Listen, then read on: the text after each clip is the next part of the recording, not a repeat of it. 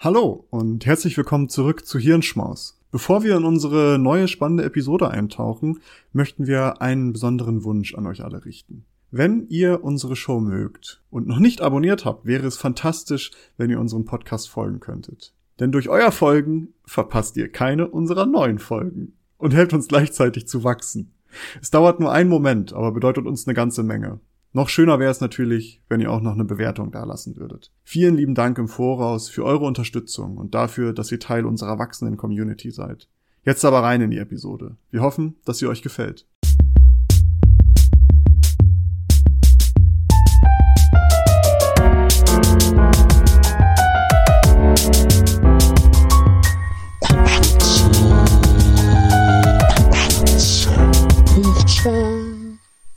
Ciao e benvenuto. Hallo und herzlich willkommen zur neuen Episode vom Klugschwätzer Podcast. Ich habe mir jetzt vorgenommen, euch immer in einer neuen Sprache zu begrüßen. Und äh, damit fange ich heute an. Dieses, dieses Mal war es Italienisch, nächstes Mal weiß ich noch nicht. Aber so viel dazu. Willkommen zur neuen Episode. Ich bin sehr gespannt auf diese Episode heute. Letzte Woche habe ich was vorgestellt, habe das erste Mal über Rechtswissenschaften gesprochen.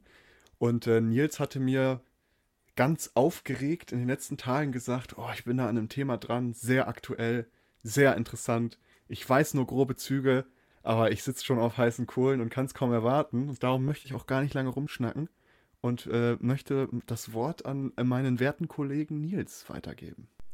Ja, vielen Dank, Maurice. Du hast es schon angekündigt, das Thema brennt mir unter den Fingern. Es ist top aktuell aus ganz vielen verschiedenen Gründen. Und es ist auch in einer gewissen Art und Weise total mein Fachbereich. Die Folge wird Protein-Origami heißen. Es geht um Proteinfaltung und es geht um künstliche Intelligenz. So. Der Titel gefällt mir schon mal. Das ist schön. Ähm, den, den, Zuhörerinnen und Zuhörern war er wahrscheinlich auch nicht ganz, hat, ihn, hat er auch nicht ganz schlecht gefallen, sonst hätten sie wahrscheinlich nicht draufgeklickt. Aber ähm, das Thema erstmal so Proteinfaltung war für mich jetzt erstmal ein Thema, wo ich bisher noch gar keine Berührungspunkte mit hatte. Musste mich da auch selbst einarbeiten. Deswegen schon mal ein kleiner Disclaimer vorab. Wenn das Thema Proteinfaltung an sich sehr interessiert, bitte äh, recherchiert da gerne nochmal nach. Und an alle Biologen, falls ich das hier in einer doch sehr vereinfachten Art und Weise darstellt, bitte verzeiht mir.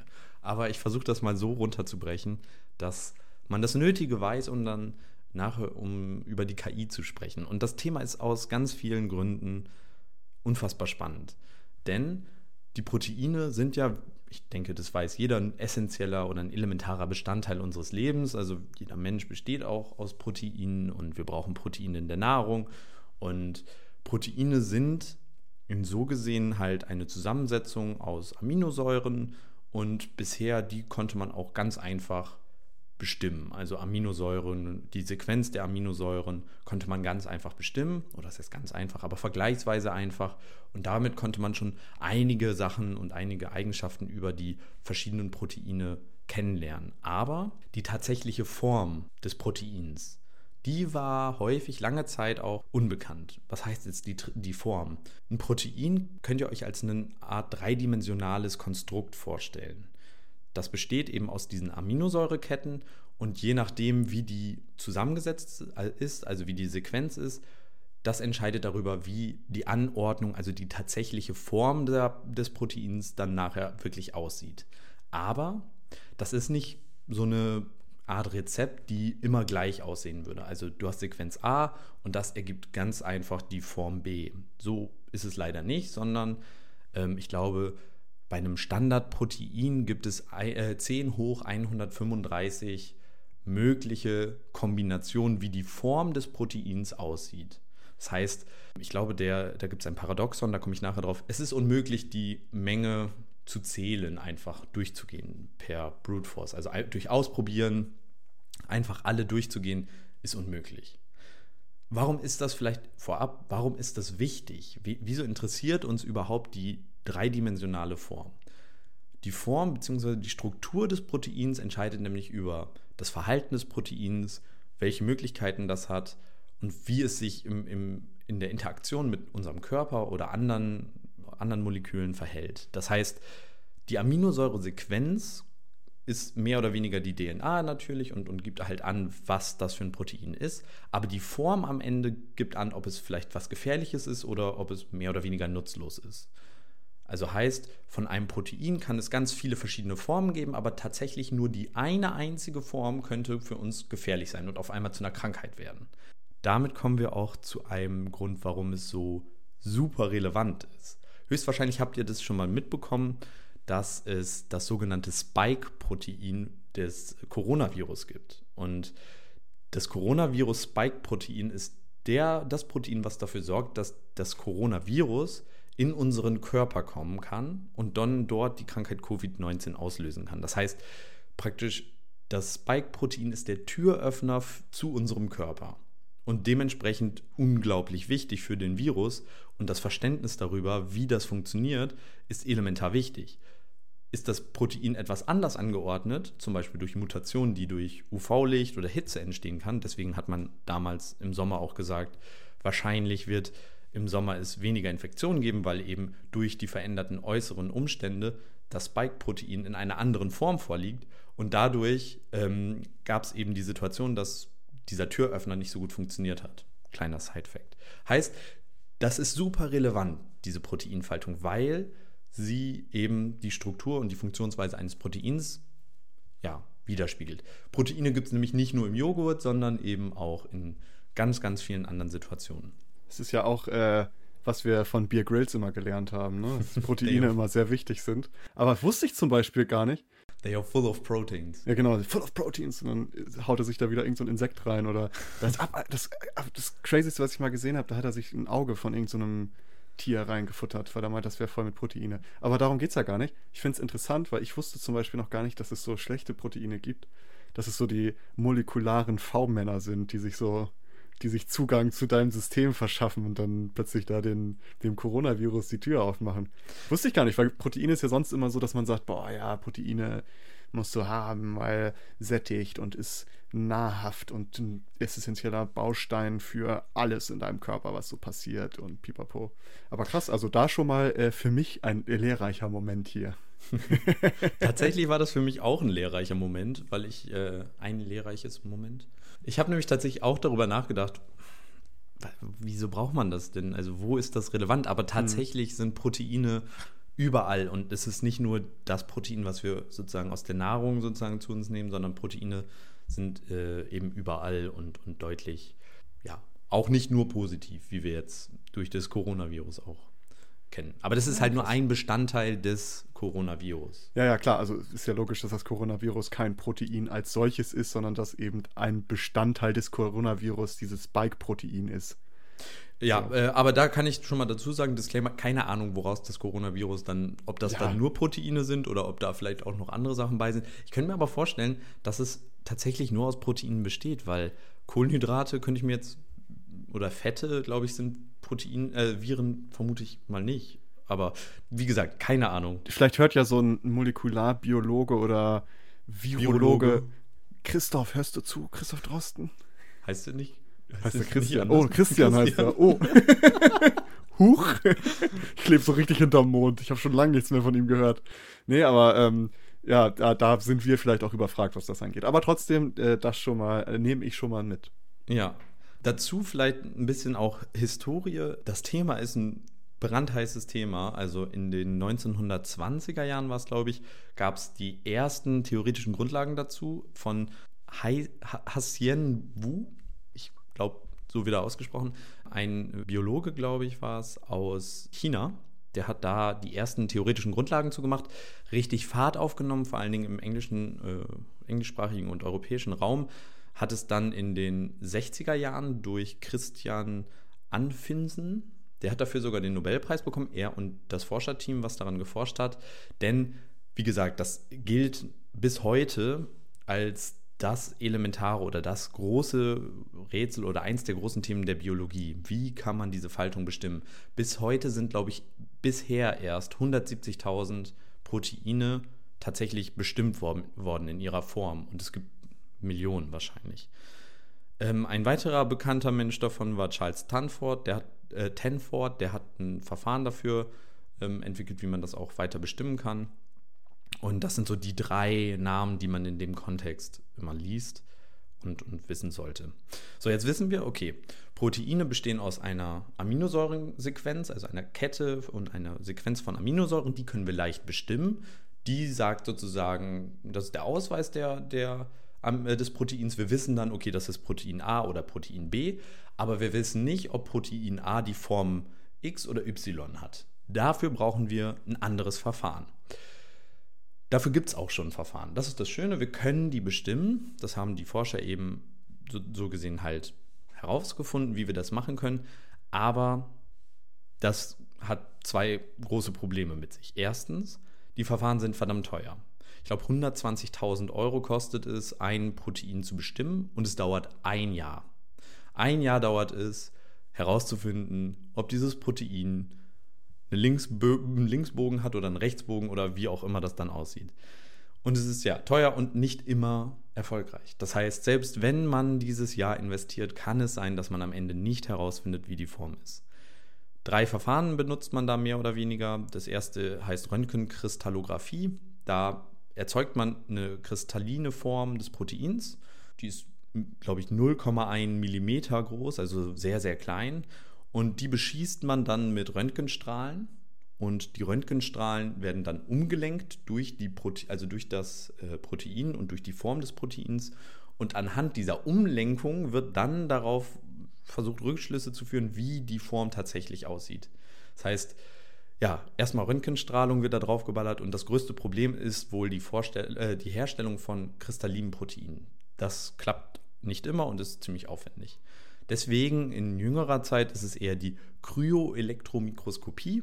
Das macht man heute mehr. Und da wird das Protein runtergekühlt auf minus 150 Grad Celsius und dann wird eben versucht, äh, mit einem Elektronenmikroskop herauszufinden, wie ähm, die Form des Proteins ist. Auch das kann man sich vorstellen, runterkühlen auf minus 150 Grad, Elektronenmikroskop so ein Ding ist wahrscheinlich verdammt teuer, kann ich mir vorstellen. Das ist nicht sowas, was man mal eben im Hobbykeller hat. Also teuer, aufwendig und wieder viele Verfahren, die einfach lange Zeit brauchen. 1994 gab es dann ein paar WissenschaftlerInnen, die haben sich gedacht, Mensch, das müssen wir anders lösen. Ich habe ein Interview davon gesehen von einem der ähm, Professoren, die das damals ins Leben gerufen haben. Und er hat gesagt, wir waren ein bisschen naiv. Wir haben nicht gedacht, dass es eine 14. Episode davon gibt. Und da gibt es nämlich einmal alle zwei Jahre so eine Art Olympiade der Algorithmen. Und zwar geht es seit 1994, gibt es die Bestrebung eben algorithmisch zu bestimmen durch Simulation oder wie auch immer, aber halt computerberechnet zu bestimmen, wie kann man die Form dieser Proteine herausfinden. Also im Endeffekt ähm, übergeht man damit den Schritt, das mit Mikroskopen zu machen oder mit, mit Röntgenstrahlen, sondern versucht es einfach auszurechnen. Weil wir, wir kennen ja die, wir kennen die Aminosäurensequenz und wir wissen die physikalischen Regeln und anhand dieser Geschichten, wir wissen grob, welche Möglichkeiten bestehen. So, und das dann zu berechnen. Gut, das war 1994, ähm, alle zwei Jahre. Wir haben jetzt vor kurzem ähm, die 14. Ausgabe dieser Challenge gehabt und die letzten Jahre waren tatsächlich mit die erfolgreichsten. Es gibt eine Skala von 0 bis 100 und lange Zeit hat man sich da im 30er, 40er Bereich bewegt. Ich glaube 2006 oder so war, glaube ich, dieser Sprung von 30 auf 40 und das wurde als Riesenhype ähm, äh, angekündigt und ja, und das, äh, je nachdem, wie viel die auf dieser Skala sind, sagt das aus, wie genau die das Protein bestimmen können, oder wie? Genau, das kann ich mal kurz erklären. Also es findet immer so statt, dass es eine Auswahl von Proteinen gibt, von denen man weiß, wie die Form ist. Also die wurden dann eben mit diesen vorherigen Verfahren eben bestimmt. Wir wissen also, das ist die Form und die wird dann diesen Algorithmen vorgelegt und dann wird bestimmt anhand nachher des Proteins, was die sagen, welche Form das hat, wird ver verglichen, wie genau stimmen die überein. Das ist mehr oder weniger eine prozentuale Übereinstimmung. Das heißt, 30 bis 40 Prozent bedeutet, dass die bei den meisten im Durchschnitt 30 bis 40 Prozent Übereinstimmung hatten. Das, da gibt's, ich habe ganz viele Links in den Show Notes und da gibt es auch ganz viele Beispielbilder zu diesen Proteinen, wie die aufgebaut sind. Denn Das sieht total abgefahren aus. Das sind mal Spiralen, dann haben die so längere Fäden wie so Antennen, die da rumfliegen. Manchmal sind es so Knubbeln, nenne ich es mal, einfach so Klumpen ähm, von, von Aminosäuren. Also total abgefahren, wie das aussieht und total unterschiedlich. Und es gibt ganz viele Verfahren, wie man das bestimmen kann. Und wie gesagt, diese, diese Challenge findet alle zwei Jahre statt und wie gesagt, 14. Ausgabe und kleiner Spoiler, dieses Jahr gab es den ersten Algorithmus, der bei zwei Drittel der vorgelegten Proteine 90 Punkte oder mehr erhalten hat. Und das gilt als solved. So, das ist genauso gut wie die ja, Laborverfahren. Yay! also ich komme gleich noch dazu, was das alles im, im, in dem Kontext bedeutet. Aber wir können auf jeden Fall sagen, da hat sich viel getan und das öffnet aber auch noch viele neue Fragen. Ich hatte ja schon angekündigt, dieses Jahr ist es besonders relevant, weil wir Corona haben, also ein neues Virus, und weil wir eben dieses Spike-Protein haben, was uns eben praktisch angreifbar macht. Und das Wissen über dieses Protein und wie das interagiert, das ist super wichtig. Und das ist wichtig, um zu verstehen, wie die Krankheit funktioniert und zu verstehen oder die Möglichkeit zu haben, neue Medikamente zu entwickeln, die eben möglicherweise verhindern, dass, dass, äh, dass der Körper infiziert wird oder ähnliches. Oder wenn der infiziert ist, wie man damit am besten umgeht. Das Spannende daran ist, und ich bin mir nicht sicher, auf jeden Fall in meinem Umfeld, bei der Arbeit und in meinem Freundeskreis war das auf jeden Fall Anfang des Jahres ein großes Thema. Eventuell habt ihr von Folding at Home oder Fold at Home gehört. Anfang des Jahres gab es diese großen Aufrufe und da haben sehr, sehr viele Menschen auch mitgemacht. Das ist praktisch Wissenschaft für zu Hause, an dem sich jede Frau und jeder Mann mehr oder weniger dran beteiligen kann. Und das Ganze ist im Endeffekt Proteinfaltung. Damals habe ich das so, ja, das ist irgendwie was für Wissenschaft, ist cool, machst mal deinen Rechner an und lässt das Programm im Hintergrund laufen. Ähm, für alle die, das Ganze läuft auch jetzt noch und ist auch jetzt noch super wichtig und ähm, das sollte man auch jetzt noch gerne machen. Ähm, aber das ist im Endeffekt, für diese Verfahren braucht man Rechenleistung. Und Rechenleistung ist immer etwas, was schwierig ist, weil gerade solche super komplexen Simulationen brauchen extrem viel Rechenleistung, weil man sehr, sehr viele Berechnungen anstellt. Und Fold at Home oder Folding at Home, ich weiß nicht mehr ganz genau, ich glaube es war Folding at Home hieß es, ist praktisch die Möglichkeit, die Rechenleistung, die sowieso vorhanden ist, durch die Computer, Laptops und so weiter zu Hause, eben für diese Berechnung zu, bereitzustellen. Denn Supercomputer sind im Endeffekt nichts anderes. Supercomputer sind eigentlich auch nur ganz, ganz viele Computer, die zu einem großen Verbund zusammengeschlossen wurden. Und Folding at Home macht das im Endeffekt auch. Und das sehr erfolgreich. Folding at Home ist der größte verteilte private, mehr oder weniger Supercomputer, den es auf der Welt gibt.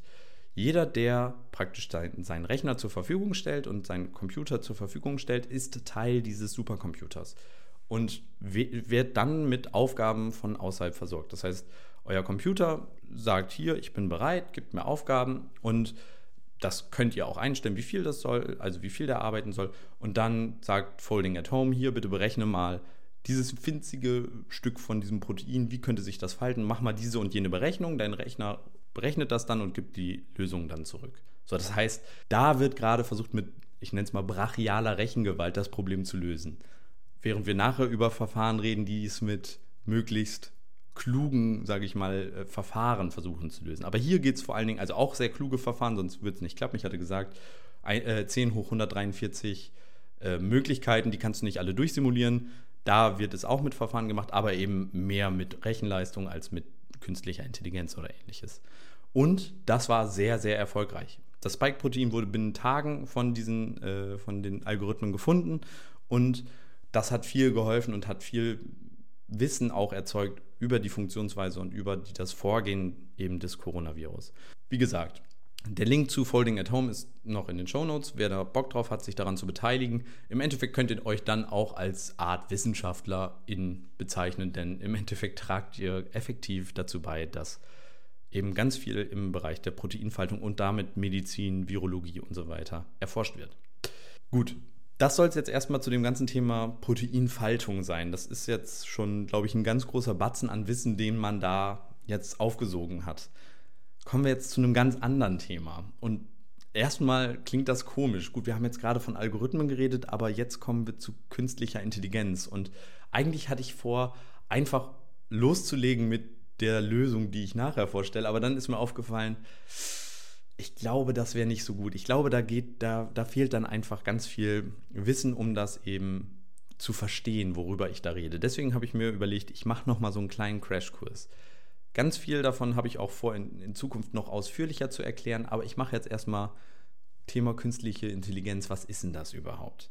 Denn im Endeffekt haben wir, glaube ich, alle schon mal den Begriff gehört. Ich weiß nicht, Maurice, du hast ja zumindest durch mich schon häufiger davon gehört, aber wahrscheinlich auch in, in der Werbung, in den Medien und so weiter. Selbstverständlich ist ja auch tatsächlich in der Rechtswissenschaft ein diskutiertes Thema. Oh. Wie und was ist KI? Da gibt es auch noch interessante Fragen, oh, aber das, ja. das äh, da kommen wir später mal zu. Aber ich bin trotzdem sehr gut, dass du das mal so grundlegend erklärst, weil ja, vielleicht weiß der ein oder andere noch nicht so ganz genau, was es ist, auch wenn man es überall hört. Ich meine, es ist ja auch so ein Buzzword irgendwie geworden, ne? so Algorithmen und KI.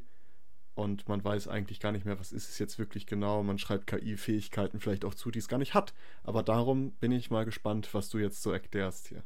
Genau, damit sprichst du eigentlich schon ein wunderbares Thema an. Also erstmal, ich glaube, fast jeder hat von KI gehört, aber ich glaube, es gibt viele Menschen, die sich da viel mehr darunter vorstellen und für die das Thema viel größer ist und die sich darunter auch vielleicht was anderes vorstellen. Also erstmal muss ich sagen, die ganze Begrifflichkeit ist ein bisschen schwierig. Aufgrund der Tatsache, dass es so ein Buzzword ist. Künstliche Intelligenz ist das Buzzword. Dahinter verbirgt sich jetzt per se eigentlich alles, was irgendwie mit selbstlernenden, maschinellen, komplexen Statistiken oder lernenden Algorithmen verbirgt. Also da ist wirklich ein riesiger Wust an Möglichkeiten hinter. Und die meisten Sachen davon sind tatsächlich erstmal gar nicht so intelligent, sondern im Endeffekt nur Statistik. Also wenn wir uns mal das erste angucken, und das ist so der, einer der Anfänge, also zumindest der modernen künstlichen Intelligenz, das ist so Machine Learning. Das ist so ein Cluster, das hat man wahrscheinlich auch schon mal gehört. Machine Learning umfasst aber auch nochmal unendlich viel.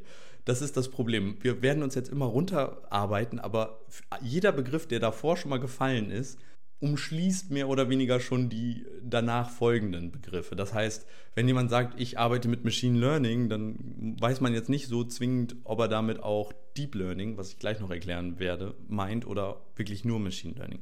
Das ist echt total blöd. Da haben sich die Begriffe noch nicht so klar voneinander differenziert. Also, künstliche Intelligenz, irgendwie alles, was lernt, Buzzword, hat irgendwie nicht so viel dahinter. Machine Learning aus meiner persönlichen Sicht ist der Sammelbegriff für alle nicht deepen, also nicht neuronalen basierten, neuronalen netzbasierten Lernverfahren. Was heißt das? Ich hatte in der zweiten Folge, glaube ich, war es, schon mal von Entscheidungsbäumen erzählt. Das könnt ihr euch, ist super, also super einfach zu verstehen. Du bist an einem Punkt, zum Beispiel, ist der Knopf rot. Und dann hast du zwei Möglichkeiten, ja oder nein. So, dann gehst du den einen Weg und dann kommt der nächste. Steht auf dem Knopf Anruf verlassen, ja oder nein. Und dann steht da ja. Und dann möchtest du den Anruf verlassen, ja. Okay, und dann ist die Lösung, klick den Knopf. So, das ist ein Entscheidungsbaum. Du hast halt immer wieder solche Punkte. Du hast irgendwelche Feature, in dem zum Beispiel den Knopf oder was da drauf steht und so weiter.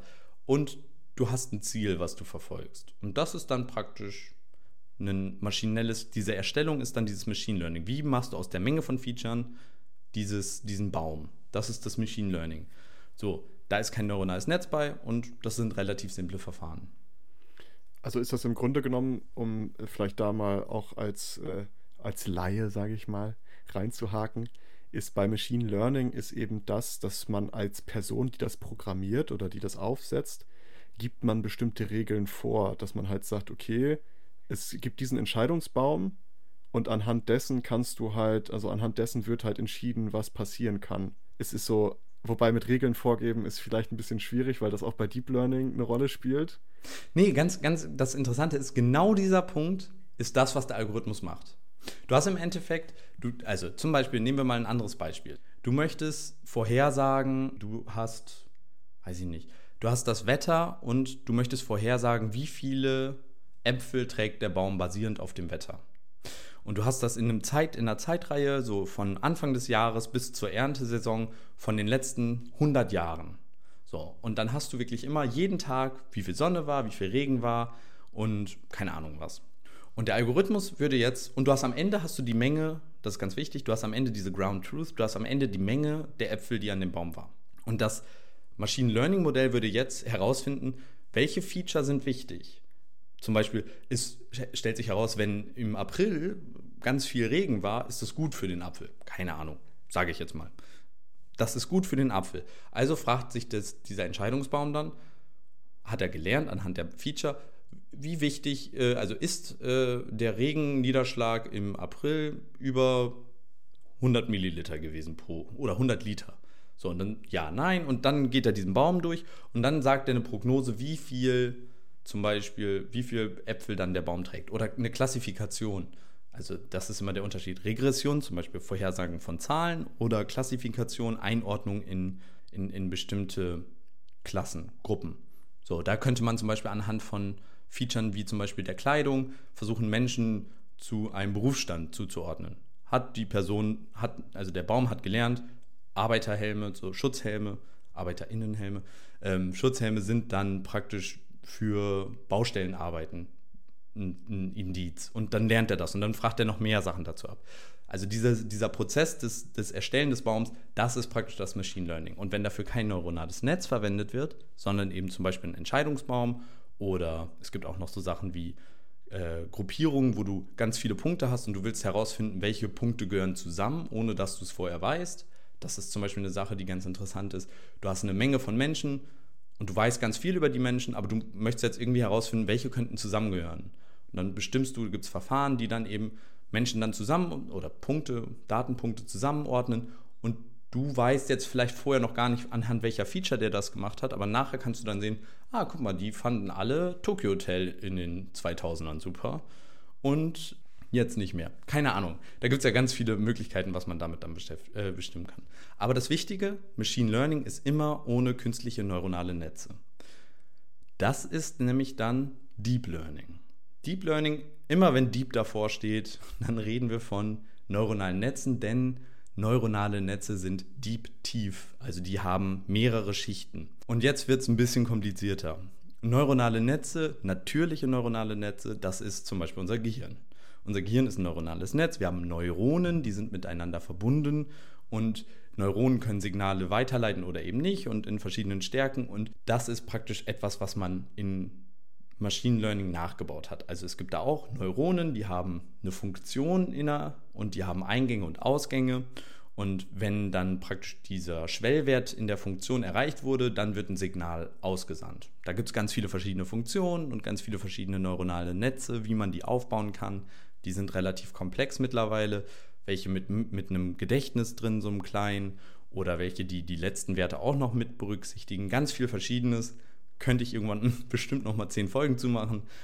Erstmal sagen wir mal, da gibt es neuronale Netze, wie die funktionieren. Die funktionieren so ähnlich wie unser Gehirn.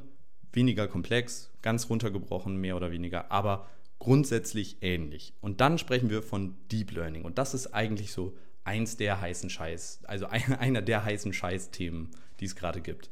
Deep Learning, Deep Reinforcement Learning und so weiter.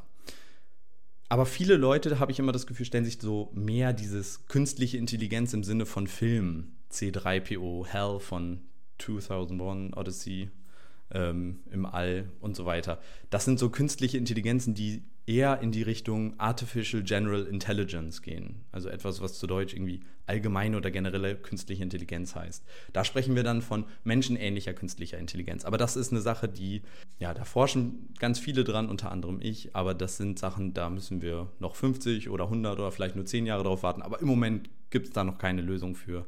Und das dauert ganz lange. Ich denke, das meiste, wo Menschen mit künstlicher Intelligenz, also in Anführungsstrichen, zu tun haben, ist Instagram, solche Filter, die man da hat, zum Beispiel, oder bei anderen Diensten. Das ist meistens Machine oder Deep Learning bei Google-Werbung, bei Handykameras. Wobei man dazu sagen muss, diese Handykameras gerade früher, das ist eher Quatsch gewesen. Also das war eine billige Kamera, die man versucht hat, mit künstlicher Intelligenz, also mit Nachbearbeitung, besser aussehen zu lassen. Mittlerweile gibt es da auch sehr gute Nachbearbeitungen, die das wirklich auch deutlich besser machen, als das eine normale Kamera nur eine normale Kamera machen kann. Aber am Anfang war das Augenwischerei, gerade bei den günstigen Handys, wenn die sagen, also richtig billige Handys, dann liest euch lieber einen Test durch, denn in der Regel sind die Fotos danach echt schlecht. Ähm, Teslas Autopilot kennt man vielleicht auch, auch eine super krasse Sache, super komplex, ganz viele Sachen, Bilderkennung, eine Planung, was mache ich als nächstes, Ethik spielt eine Rolle, super spannend, aber auch Tesla hat gemerkt, ganz Vertrauen tun sie dem auch noch nicht, deswegen darf auch nur der benutzt werden, wenn ein Mensch mit dabei ist. Und ein weiteres Thema, was unglaublich krass ist und wo ich auch wahrscheinlich die nächste Folge drüber machen werde, ist GPT-3. Klingt jetzt erstmal wie C3PO, ähm, ist aber was ganz anderes. Ah, oder nicht ganz anderes. GPT-3 ist OpenAIs neueste Sprach-KI und das ist ungefähr das krasseste, was es bisher gab. Und zwar ist diese KI in der Lage, beispielsweise du sagst, du gibst einen Paragraphen vor und der schreibt dir dann zehn Seiten dazu. Und dieser Text, das ist nicht irgendwie so ein komischer Kram, sondern das klingt wie menschlicher Text. Und das klingt so ehrlich, also so glaubwürdig, dass ein Student, der Zugriff auf diesen, äh, diesen Algorithmus hatte, hat sich bei Hacker News, das ist so ein Newsportal für IT-Themen, ähm, wo, aber eher wie so ein Blog, jeder kann da Sachen reinstellen. Dort hat er sich angemeldet mit GPT-3 und hat dort ähm, praktisch von GPT-3 äh, generierte Blogposts veröffentlicht und ist damit auf die Top-Page gekommen. Also da, wo der heiße Scheiß steht. Und was richtig schwer ist, da hinzukommen. Und niemandem ist es aufgefallen, dass das von der KI war. Das ist ja auch, gab es jetzt nicht auch letztens, das ist ja so, das ist ja ein neues Buch von Obama rausgekommen. Der hatte ja irgendwie nochmal so eine so eine Biografie jetzt geschrieben oder in sowas in die Richtung. Und es ist gleichzeitig noch ein Buch bei Amazon von Barack Obama erschienen. Und da war dann auch der, die Vermutung oder der Mythos, ich bin mir nicht ganz sicher, ich habe es nur mal irgendwo nebenbei gelesen, dass das von der KI eigentlich geschrieben wurde. Also dass das gar nicht das richtige Buch ist, sondern dass es halt irgendwie von der KI geschrieben wurde und bei Amazon dann zur Verfügung gestellt wurde. Also dass man da halt langsam in diese, in diese Unterscheidungsproblematik kommt. Also so dieses typische ist es noch, ist es noch eine Maschine? Kann man das überhaupt noch, kann man das überhaupt noch erkennen? So, die, äh, es sind doch auch die, die, die Turingschen Robotikregeln, oder nicht? Dass man da halt. Aber ist auch nochmal ein genau. anderes Thema. Aber das ist auch noch so ein, das ist halt so ein Ding, man kann auch sehr viel damit ausprobieren. Es gibt auch so ein, so ein Tool, womit du online so eine Musik-KI, wo du dir einfach kannst du sagen, okay, was für einen Stil möchte ich haben?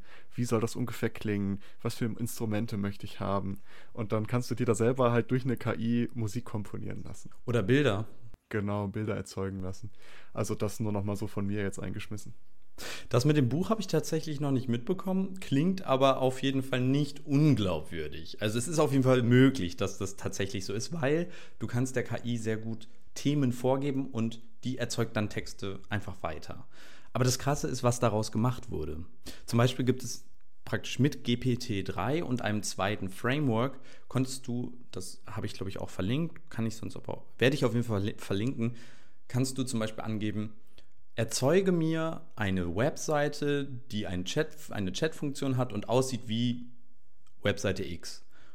So, und das schreibst du da rein als Satz praktisch einfach nur als Satz da eintippen und drückst auf Enter und dann wartest du ein bisschen und im Hintergrund erzeugt er dir eine Webseite. Also praktisch das, was du dann nachher veröffentlichst. Und hast dann eine funktional, also er kann programmieren sogar. Und das auch stilecht programmieren. Und der kann herausfinden, okay, er meint diese und jene Webseite, die gucke ich mir jetzt an, die analysiere ich und dann erzeuge ich damit eine ähnliche Website. Also total faszinierend, was damit möglich ist. Krasser, krasser Scheiß. Also äh, muss man ja schon sagen, an was für einem Punkt man da ist, schon mittlerweile. Also ich bin mir noch nicht sicher, ob die schon Möglichkeiten gefunden haben, diese Texte zu entlarven. Also es ist glaub, auf jeden Fall sehr, sehr schwer. Also man muss sehr genau hingucken. Kommen wir jetzt zum letzten Thema, sage ich mal, mit den Berührungspunkten. Das sind so die, ich nenne es mal die Alpha-Mails unter den KIs. AlphaGo, damit geht's los. Ich denke, das haben viele mitbekommen in den Medien. Jetzt sprechen wir von Googles, ähm, ja, mehr oder weniger Googles hauseigener KI-Schmiede. Ähm, DeepMind heißt die ähm, Forschungseinrichtung, die es wirklich sehr gut hinbekommen haben, erstens extrem gute Forschung zu machen und zweitens die auch medienwirksam sehr gut zu präsentieren. AlphaGo war so eins der ersten wirklich großen Sachen und beziehungsweise nicht wirklich, aber es war eins der jüngeren wirklich großen Sachen und das war eine künstliche Intelligenz, die in der Lage war, den weltbesten Go-Spieler zu besiegen. Go, muss man dazu wissen, ist so ein bisschen wie Schach, nur viel, viel komplizierter. Und ich glaube, nach zwei Schritten gibt es mehr Möglichkeiten, als es Atome im Universum gibt. Also es ist extrem komplex und du kannst es nicht vorausplanen. Aber die KI war in der Lage, dagegen zu gewinnen. Dann gab es AlphaGo Zero, das war die Weiterentwicklung, und danach Alpha Zero. Und Alpha Zero ist in der Lage, fast jedes Spiel eigentlich zu spielen und wirklich gut zu spielen. Das heißt, auch da wieder äh, mit genug Trainingszeit und vor allen Dingen, also wir persönlich werden das so nicht nachbauen können. Also AlphaGo hatte ähm, beim letzten Spiel, ich glaube, 2500 CPUs und äh, 800 Grafikkarten oder 1000 Grafikkarten, also irgendwas im ein kleines Datencenter im Hintergrund. Also total nicht nachhaltig und nichts, was man privat aufbauen kann. Darf mal kurz einwerfen zu AlphaGo. Dazu gibt es eine sehr, sehr interessante Dokumentation, die kann man, glaube ich, auch einfach auf YouTube sehen. Ja. Und das, also die Dokumentation ist auch schön gemacht und man ist so irgendwie wirklich da drin. Aber wenn man das sieht, so dieser, dieser Weltmeister ist halt so ein richtiger Superstar, Lee Sedol. Ähm, und der war halt, der ist, wird, also alle sagen, die sich halt mit Go auskennen, so einen wie ihn wird es nie wieder geben. Und so einen wie ihn hat es noch nie gegeben. So Lee Sedol ist so der Superheld da überall. Und er ist halt der extreme Brain und auch irgendwie total interessant, wenn du den halt siehst, weil er so komplett in seinem Kopf ist und halt dieses Go so am Spielen ist, irgendwie die ganze Zeit. Und der spielt dann halt gegen diese KI. Und wenn man sich diese Doku anguckt, das ist, du bist hin und her gerissen, weil du denkst so, ja, okay, er ist jetzt der letzte Mensch, der noch gegen die Maschine kämpft, aber irgendwie willst du auch, dass die Entwickler von dieser Maschine halt Erfolg haben, weil die jahrelang daran gearbeitet haben. Das ist ein, das ist ein emotionaler Rollercoaster. Und dann, also alle wissen ja, er hat verloren, aber die spielen mehrere Runden und er hat es tatsächlich geschafft, eine Runde gegen die KI zu gewinnen. Und weil er sich dann irgendwie so an den Spielstil adapted hat. Aber der Spielstil von der KI ist halt so unvorhersehbar. Der hat Züge gemacht, wo alle Experten gesagt haben, ah, okay, das Spiel ist gleich vorbei. Den Zug, den macht keiner. Das ist total doof gewesen. Ha, guck dir die KI an, die hat keine Ahnung. Und dann irgendwie 18 Züge später haben sie gecheckt, ah, okay, deswegen hat er den Zug gemacht. So, okay, und das ist, also zieht euch die Doku rein, äh, ich glaube, AlphaGo. Ist super allgemein verständlich. Genau, also ist eine super Dokumentation, kann man sich mal angucken, ist auch wirklich Unterhaltung und nimmt mit, ist spaßig und informativ. Das wollte ich mal genau. kurz reinschmeißen. Äh, super Punkt. Wirklich sehr gut zu empfehlen. Gibt, glaube ich, sogar auch noch eine zu StarCraft. Das ist nämlich der nächste Punkt. Alpha Star ähm, war dann StarCraft 2, glaube ich, ist es. Oder 3, weiß ich nicht. StarCraft 2, glaube ich. Ein Computerspiel kennen vielleicht viele, die ähm, Real-Time Strategy, Strategy, Games kennen. Ähm, ja, und das war ebenfalls wieder so ein sehr medienwirksames Spiel. Aber wir, wir sehen jetzt gerade, danach gab es noch Mu Zero, lassen wir jetzt mal weg, ist auch noch mal besser. Ähm, aber wir sehen, das sind alles irgendwie so Use Cases, die jetzt keinem so wirklich was bringen. Aber warum macht man das überhaupt? Naja, man hat eine sehr gute Schnittstelle, es ist auch ein Computer und man kann sehr gut zeigen, wie komplex solche Situationen sind und dass die KI schon in der Lage ist, mit so komplexen Situationen umzugehen. Und jetzt kommen wir, um mal wieder den Bogen zu unserer Proteinfaltungsgeschichte vom Anfang zu, zu biegen, zu, zu bekommen, ähm, kommen wir zu AlphaFold. Und das ist praktisch das, was wir mit den Spielen sehen, in einem echten Use Case. Da, wo es wirklich was bringt und nicht nur einfach nur Jux und Dollerei und Forschung ist, sondern wirklich auch was bringt. Und da reden wir jetzt von einer KI, die hat auch schon vor zwei Jahren teilgenommen, war auch vor zwei Jahren schon die beste KI. Damals, glaube ich, 60 oder 70 von diesen 100 Punkten. Und dieses Mal hat sie 90 Punkte bei zwei Drittel der Proteine geschafft. Etwas, was bisher niemand geschafft hat. Keine künstliche Intelligenz und was jetzt gerade so ein bisschen gilt als der Durchbruch in dem Feld. Das Problem gilt gerade so ein bisschen als, naja, es ist auf jeden Fall deutlich näher an einer Lösung dran als zuvor. Man munkelt, dass das der erste Nobelpreis für eine künstliche Intelligenz werden könnte. Also nicht für die KI an sich, die kriegt es nicht, also nicht AlphaFold, aber für die Entwickler. Das heißt, wir sprechen hier auch gerade von, in dem Kontext Neuland ist natürlich nur eine Vermutung, aber es löst halt wirklich dieses 50 Jahre bestehende Problem der Biologie. Und ja, da gibt es eben dieses, ich glaube, das heißt Leventhal, Leventhal, irgendwie sowas, äh, Paradoxon, was eben diese Menge an Möglichkeiten beschreibt. Und die KI ist in der Lage, diese komplexe Aufgabe in einer vertretbaren Zeit zu lösen. Heißt, wir sind dort in der Lage, diese Berechnung zu machen. Sie ist A, kostengünstig, wir brauchen nur, nur Strom und die, die Hardware, um das zu berechnen. Wir brauchen keine Jahre dafür, sondern eher, ich glaube, Stunden oder Tage. Ich weiß nicht genau, wie lange das dauert. Und wir bekommen eben eine laborähnliche Qualität bei vielen Sachen. Das ist natürlich jetzt der erste, sage ich mal, Durchbruch. Da wird jetzt ganz viel wahrscheinlich noch weiter geforscht mit diesem Modell und es wird optimiert und wir werden sehen, dass noch mehr Erkenntnisse da kommen. Aber es gilt als der große Durchbruch. Das Besondere an der ganzen Geschichte ist, dass ich versuche das jetzt so allgemein und einfach zu erklären, wie es möglich ist.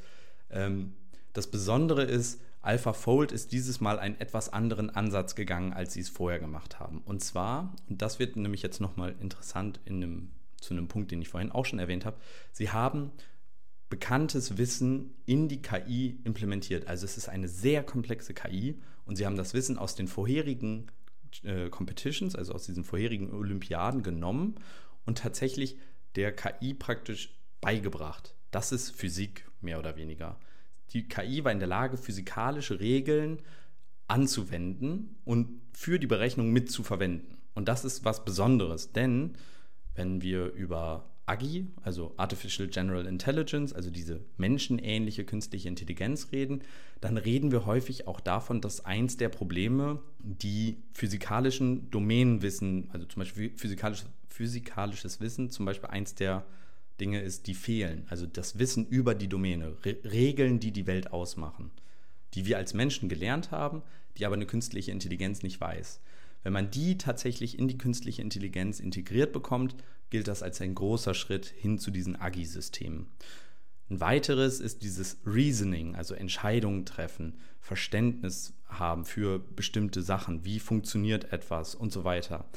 Da ist GPT-3 extrem gut drin, also zu verstehen, was meint der Mensch gerade mit dieser Aussage. Zum Beispiel diesem Erstell mir eine Webseite. Ähm, das sind also zwei dieser Felder, in denen wir die wir brauchen, um eben Artificial General Intelligence zu bekommen, wurden jetzt in unterschiedlichen äh, Punkten für sich genommen gelöst. Noch nicht kombiniert, aber für sich genommen schon mal angewandt. Total spannend, total interessant und ein riesiger Fortschritt. Jetzt ist die Frage, was bringt das überhaupt? Ich will jetzt gar nicht zu tief in diese KI-Schiene reinrutschen und jetzt den Algorithmus an sich erklären. So viel ist auch gar nicht bisher bekannt zu AlphaFold 2. In meinen Show Notes sind ganz viele Links, unter anderem auch zu YouTube-Videos. Die sind meistens in Englisch, aber auch wieder ganz interessant. Wie gesagt, DeepMind, da sitzt Google hinter, die wissen ganz genau, wie man Wissen auch äh, spannend und, und ich sag mal Hollywood ähnlich ver verpackt und so, dass es auch für Leute, die sonst damit nicht so viel in, äh, zu tun haben, interessant aussieht. Und da sind tolle Videos, die kann ich euch nur empfehlen. Wer Engl dem Englischen mächtig ist, dem kann ich das sehr empfehlen. Sonst gibt es auch Untertitel ist cool, guckt euch das an, sind immer nur ein paar Minuten, aber ist echt spannend. Haben sie sich Michael Bay ans, äh, ins Boot geholt und der hat dann so kleine Videos mit ganz viel Explosionen gemacht, damit es auch spannend bleibt. Wichtig ganz viel Explosion. Explosion. Ja. nee, das zuletzt noch eben kurz. Was, wobei hilft das? Also wir haben jetzt die Möglichkeit, ganz viel über diese Proteine herauszufinden und haben die Hoffnung, dass das ganz viel Verständnis für Krankheiten und für die Medizin bringt und auch für die Entwicklung neuer Medikamente, unter anderem für das Coronavirus. Heißt, wenn wir besser verstehen, wie solche Sachen funktionieren und wenn wir besser simulieren können, wie bestimmte Medikamente mit diesem Protein interagieren, können wir herausfinden, ob dieses Medikament eventuell uns vor diesem Virus schützt. Heißt, großer Schritt in die richtige Richtung wahrscheinlich fürs Coronavirus aktuell nicht so relevant, weil wir wahrscheinlich noch von ein paar Jährchen sprechen, bis das tatsächlich auch großflächig irgendwas bringt in der Hinsicht. Denn da kommen wir jetzt zu einem spannenden Thema, was ich mit dir gerne mal besprechen möchte. Aktuell bei der Challenge und auch sonst sprechen wir immer davon, dass wir praktisch etwas nehmen, was der Algorithmus oder die KI erzeugt und wir vergleichen es mit etwas, was durch Laborverfahren erzeugt wurden, wo, also herausgefunden wurde. Und wir wissen dann, weil wir diesen Vergleich haben, jo, die KI, die hat recht. Jetzt ist die KI aber viel schneller, viel günstiger und viel besser anscheinend oder zumindest gleich gut. Und wir fangen an, der KI zu vertrauen, ohne dass wir einen Vergleich haben und ohne dass wir es auch weiter vergleichen, weil die KI ist gut. Würdest du sagen, das ist eine gute Idee, darf man einer KI schon vertrauen oder müssen wir irgendwie noch bessere Kontrollmechanismen haben und besser verstehen, wieso die KI zu diesem Ergebnis kommt? Also das Thema nennt sich übrigens Explainable AI. Auch ein ganzes eigenes Forschungsthema. Aber wie siehst du das?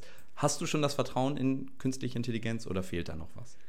Das ist lustig, weil ich wollte das jetzt genau ansprechen. Genau das Ding. Also lustig, dass du damit jetzt um die Ecke kommst, weil ich habe mir ja gefragt, das ist ja schön und gut, also ist auch krass und dass das möglich ist, also crazy. Aber was ich mich gefragt habe, wer überprüft denn die KI? Also wie wollen wir wissen, dass das, was die macht, immer Gültigkeit besitzt? Weil es ist ja sowas, die, die DeepMind-Leute, also die diese ganze AlphaGo und AlphaFold und etc. entwickelt haben, das sind ja Informatiker und die haben sich natürlich auch überall Fachleute dazugeholt zu Biologie und Proteinen und sowas. Die werden sich da die Informationen geholt haben, die sie brauchen. Das sind immer gemixte Teams meistens. Also genau, also tatsächlich. Richtig. Genau. Und dann haben die sich das geholt und haben das gemacht und haben das, sage ich auch, mit bestem Wissen und Gewissen gemacht. Aber es reicht ja nur eine, ein Müh Ungenauigkeit. Und dann kann es ja schon dazu führen, dass ein Protein als vielleicht gut belabelt wird, sage ich mal. Obwohl das vielleicht Krebs fördert oder was weiß ich. Keine Ahnung. Aber, das habe ich jetzt gerade gedacht, dachte mir so, naja, aber wer überprüft das? Wer kann denn sagen, okay, die KI, die macht das richtig. Aber wie können wir denn heutzutage sagen, unsere Methoden, wie wir das bestimmen, sind richtig? Weißt du, es ist letztendlich die gleiche ah. Ungenauigkeit, die wir, mit der wir in allem zu kämpfen haben. Also wir haben ja überall die Frage, okay, ist dieses Verfahren, womit diese Proteine vorher bestimmt wurden, war die richtig? Vielleicht liegt die KI ja schon bei 100 Prozent. Weil das Verfahren vorher war halt nicht ganz so genau.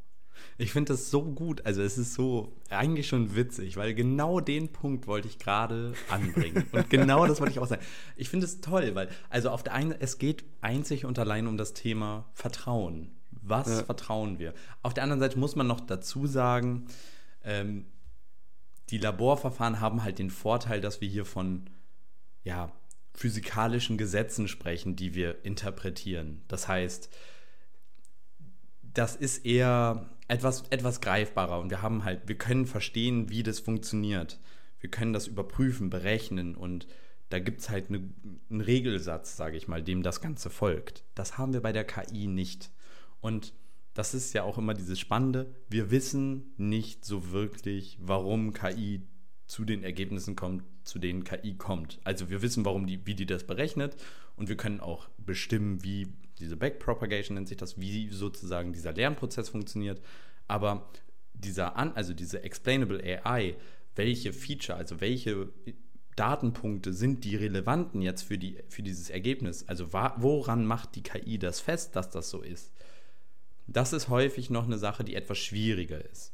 In dem Kontext jetzt muss ich auch noch dazu sagen, diese Domänensachen, diese physikalischen Gesetze, die da hardcodiert, nenne ich es mal, also reinprogrammiert sind, die machen das alles noch ein bisschen äh, äh, vertrauenswürdiger, einfach aufgrund der Tatsache, dass wir auch diesen Regelsatz haben, dem diese KI folgt.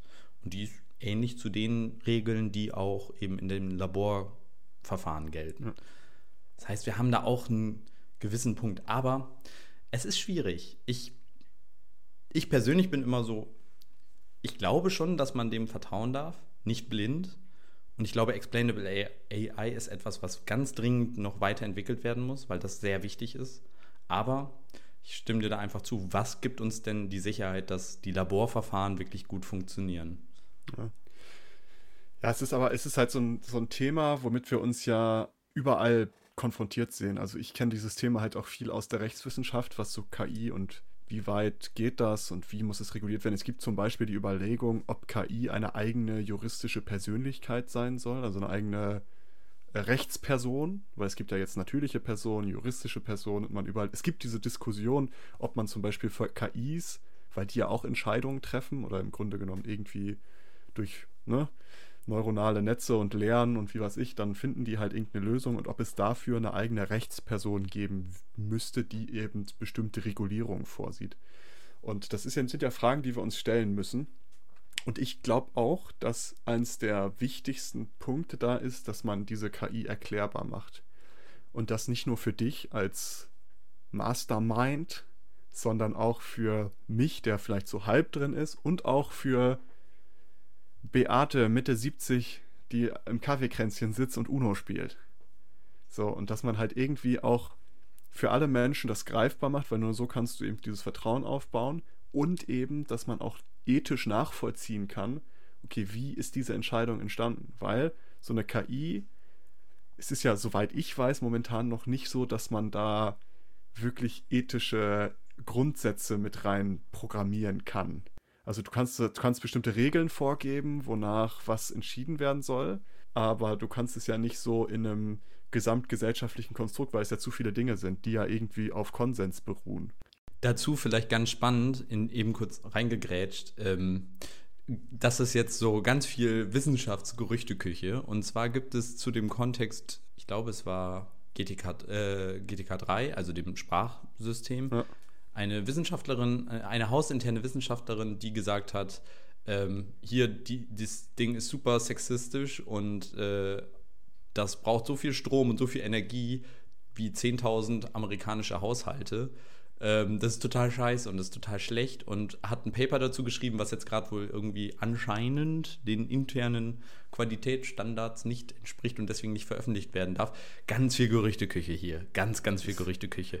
Aber ähm, dieser Punkt mit dem ähm, Sexismus zum Beispiel oder Rassismus in künstlicher Intelligenz, da denkt man sich jetzt, warum kann denn eine KI rassistisch oder sexistisch sein? Das ist doch eigentlich nicht möglich.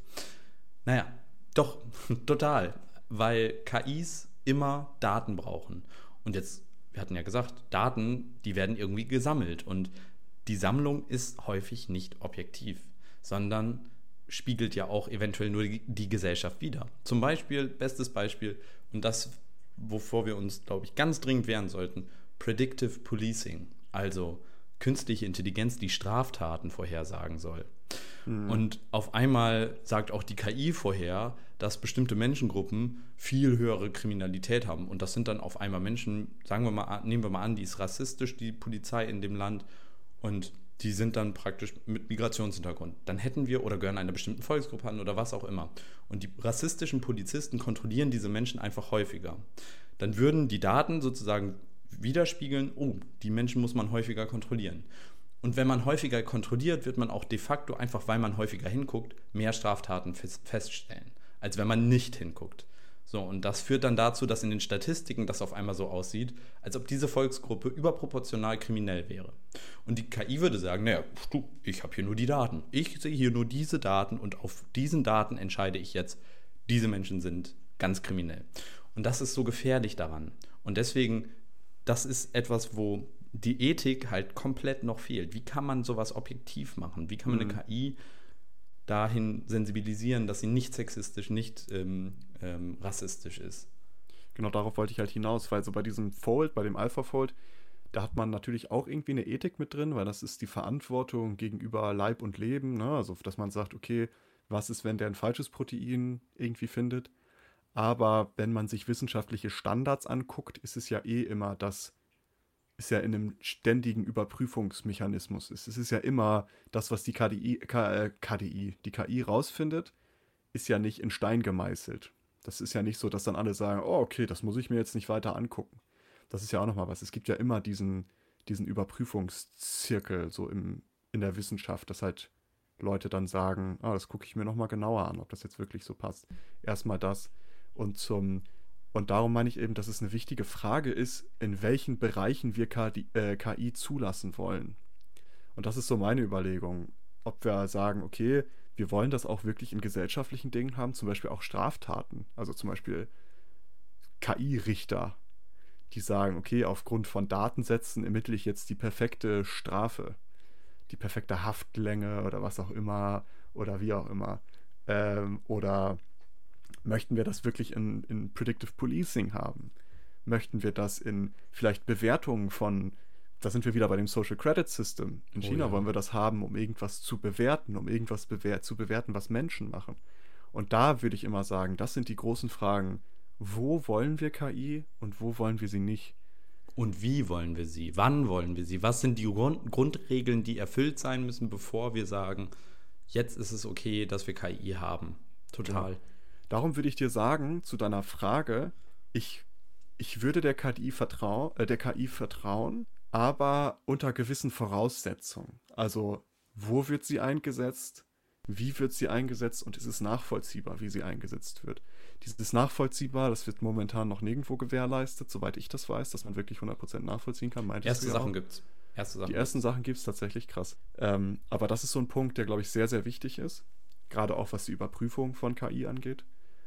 Genau, also das wäre so meine Antwort auf, ja, ich würde KI vertrauen, auch bei diesen Proteinsachen, einfach auch mit dem Vertrauen auf Wissenschaft an sich, dass das halt eh immer double gecheckt und triple und quadruple gecheckt wird.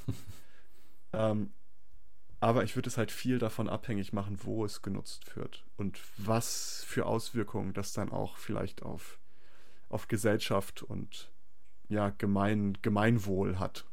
Genau super Sache. Vielleicht ein letzter Punkt da noch zu. Das ist dann die nächste ethische, gigantische Frage. Was ist denn dann der, der richtige Einsatzort? Ist es dann zum Beispiel jetzt genau der richtige Einsatzort zu sagen, wir sind von einer Pandemie, wir brauchen ganz dringend eine Lösung und wir nehmen auch in Kauf, dass sie eventuell ein bisschen falsch ist. Hauptsache, wir kriegen sie jetzt und nicht erst in einem oder zwei Jahren. Ähm, oder ist das eben genau das Gegenteil und wir müssen sagen, nee, das muss halt, weil es um medizinische Sachen geht, 100% richtig sein. Aber das ist auch wieder eine Frage, ja. die wir heute hier auf jeden Fall nicht beantworten können. Nee, auf, auf keinen Fall, weil das ist ja auch so eine Frage. Ähm, das ist ja sowas, also wo, was es auf jeden Fall braucht, da kommt wieder der, der Rechtsmensch in mir durch, es braucht Regeln für KI und das muss halt irgendwie durch, durch Experten zusammen aus ganz vielen verschiedenen Bereichen muss irgendwie ein Best Practice erarbeitet werden und daraus müssen irgendwie gesetzliche Vorgaben kommen.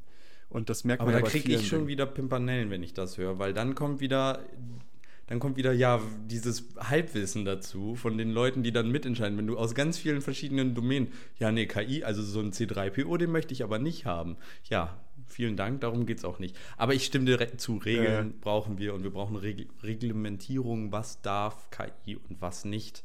Genau. Und manche Dinge soll man auch einfach, muss man auch einfach nicht ausprobieren, auch wenn sie möglich sind. Ja. Also, das ist in ganz vielen Wissenschaftsbereichen ja so. Wir haben uns in Europa, glaube ich, komplett Europa gegen das Klonen entschieden, auch wenn es mhm. möglich ist. Ja. Ähm, genauso muss es eigentlich auch für künstliche Intelligenz sein. Manche Bereiche müssen einfach nicht gemacht werden.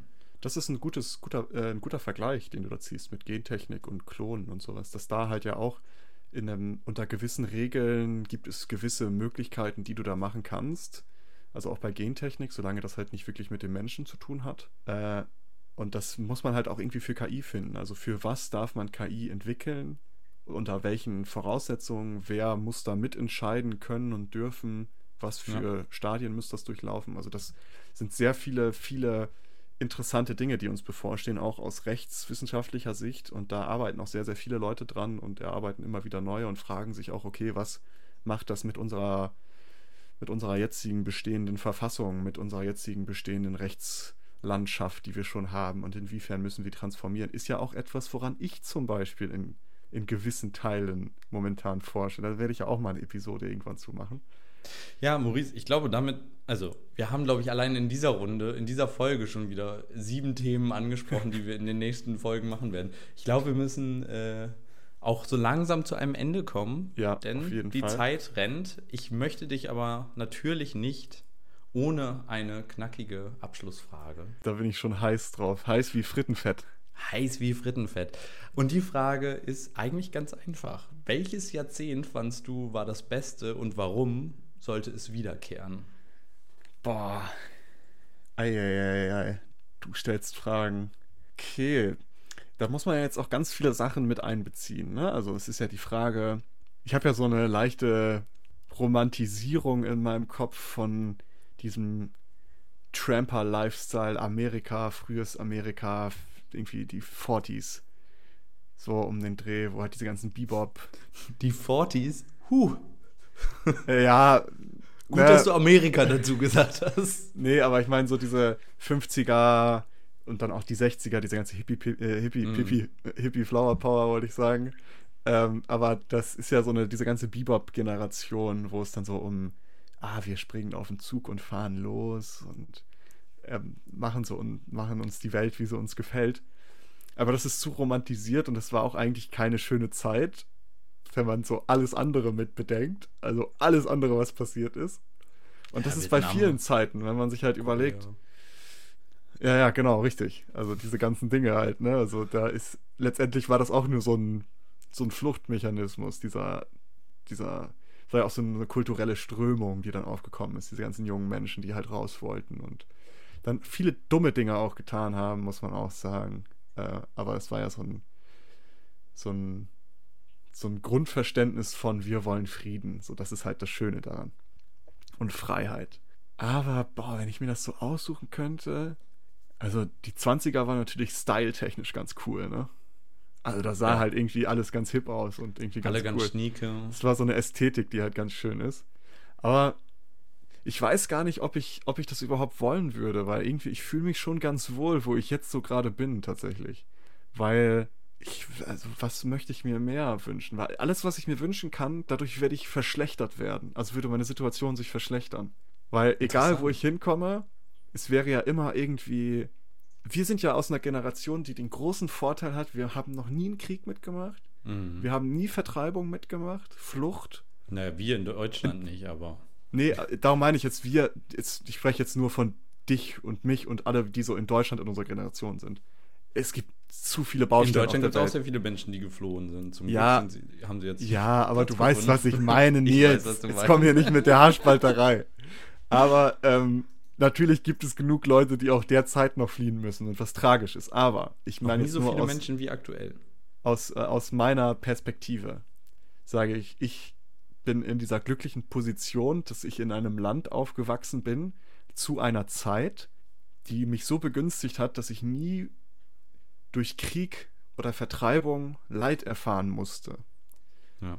Und egal welche Zeit ich mir wünschen würde, und auch in der Annahme, dass ich dabei in Deutschland wäre, oder kann ich mir den Ort auch aussuchen? Kannst du aussuchen. Aber auch da, egal was ich mir wünschen würde, welche Zeit, ist, ich glaube, ich würde nie so gut wegkommen wie jetzt gerade. Was, was Bildung angeht, meine Möglichkeiten angeht, die Freiheit angeht, den Zugang zu Wissen angeht und was persönliche Entfaltungsmöglichkeiten angeht.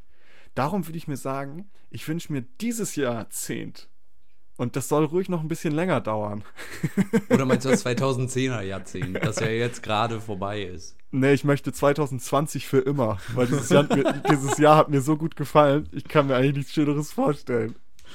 Aber hast, hast du so eine Zeitperiode, wo du sagst, boah, das Jahrzehnt ist so, da habe ich voll den, den Jahrzehntfetisch drauf? Ja, ganz spannend. Also erstmal dachte ich, ja, du, Nils, du hast ja, also bist richtig smart, was du dir da überlegt hast. Ähm, aber so übertrieben zerdacht wie du habe ich es dann doch nicht.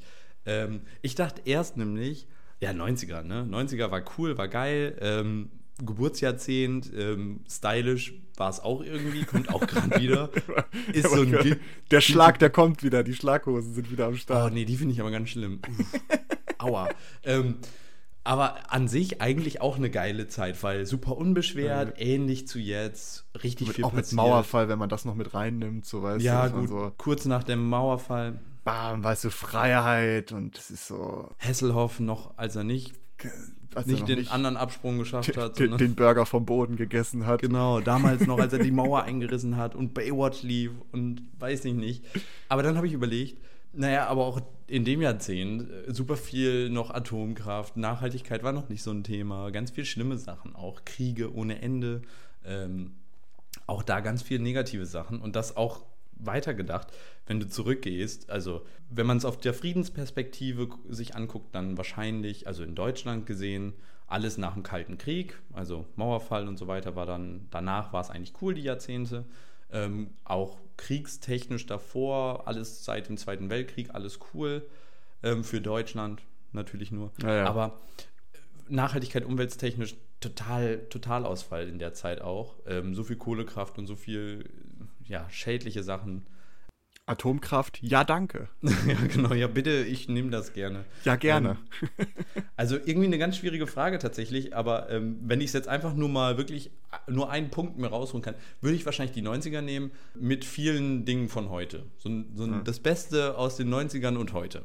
Da hast du ja aber den Super Sheet jetzt gespielt, ne? Ja, da habe ich den Super Ja, ich muss ja jetzt irgendwie kontern gegen deinen. Dein ja, aber mein, meins, ja, aber meins ist natürlich auch sehr individuell. Also das, was ich sage, lässt sich auf sehr viele Menschen nicht übertragen, die auf momentan die leben. Auf die meisten, ja, wie du ja schon Wir leben mit deinem erhobenen Zeigefinger Lehrmeister Nils. Du, du, du. Werd dir deine Privilegien bewusst, Maurice. So, so Social Justice Warrior.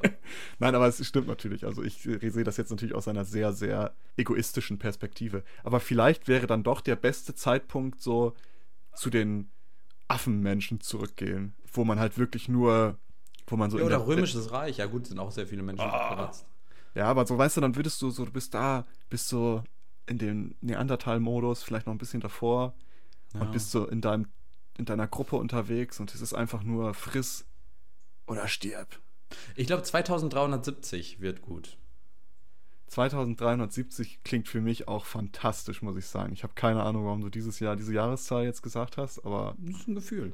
Ich bin, ich habe ja so eine, ah, das, da muss ich dir jetzt mal, das ist eigentlich die perfekt. Du hast mich ja vor zwei Folgen oder so gefragt, was so meine komischste Eigenschaft ist, ja. jetzt fällt mir gerade was ein, weil als du diese Jahreszahl gesagt hast, ich habe so ein komisches Bedürfnis nach Symmetrie. Und ich habe zum Beispiel, wenn ich auf meine auf meine Handyuhr gucke, und ich sehe eine Uhrzeit, wie zum Beispiel 21.12 Uhr, finde ich das total nice. Und ich mache mir davon einen Screenshot. ich habe einfach so Screenshots von Uhrzeiten auf meinem Handy, wo so 1 Uhr, ne, oder 10 Uhr 1 oder 1 Uhr 10, wo man halt so schön 0110. Und ja. da, da war ich gerade, daran habe ich jetzt gerade gedacht, weil ich dachte, naja, ich bräuchte so eine Jahreszeit, wo ich denke, die richtig cool werden würde, wäre so 2020, weil das ist natürlich eine schöne Symmetrie. Aber deswegen gefällt dir das so gut. darum gefällt mir das Jahr auch so gut bis jetzt und weil auch sonst alles so super läuft. ja, das denken sich nicht so viele, glaube ich, dieses Jahr. Aber ja. Gut.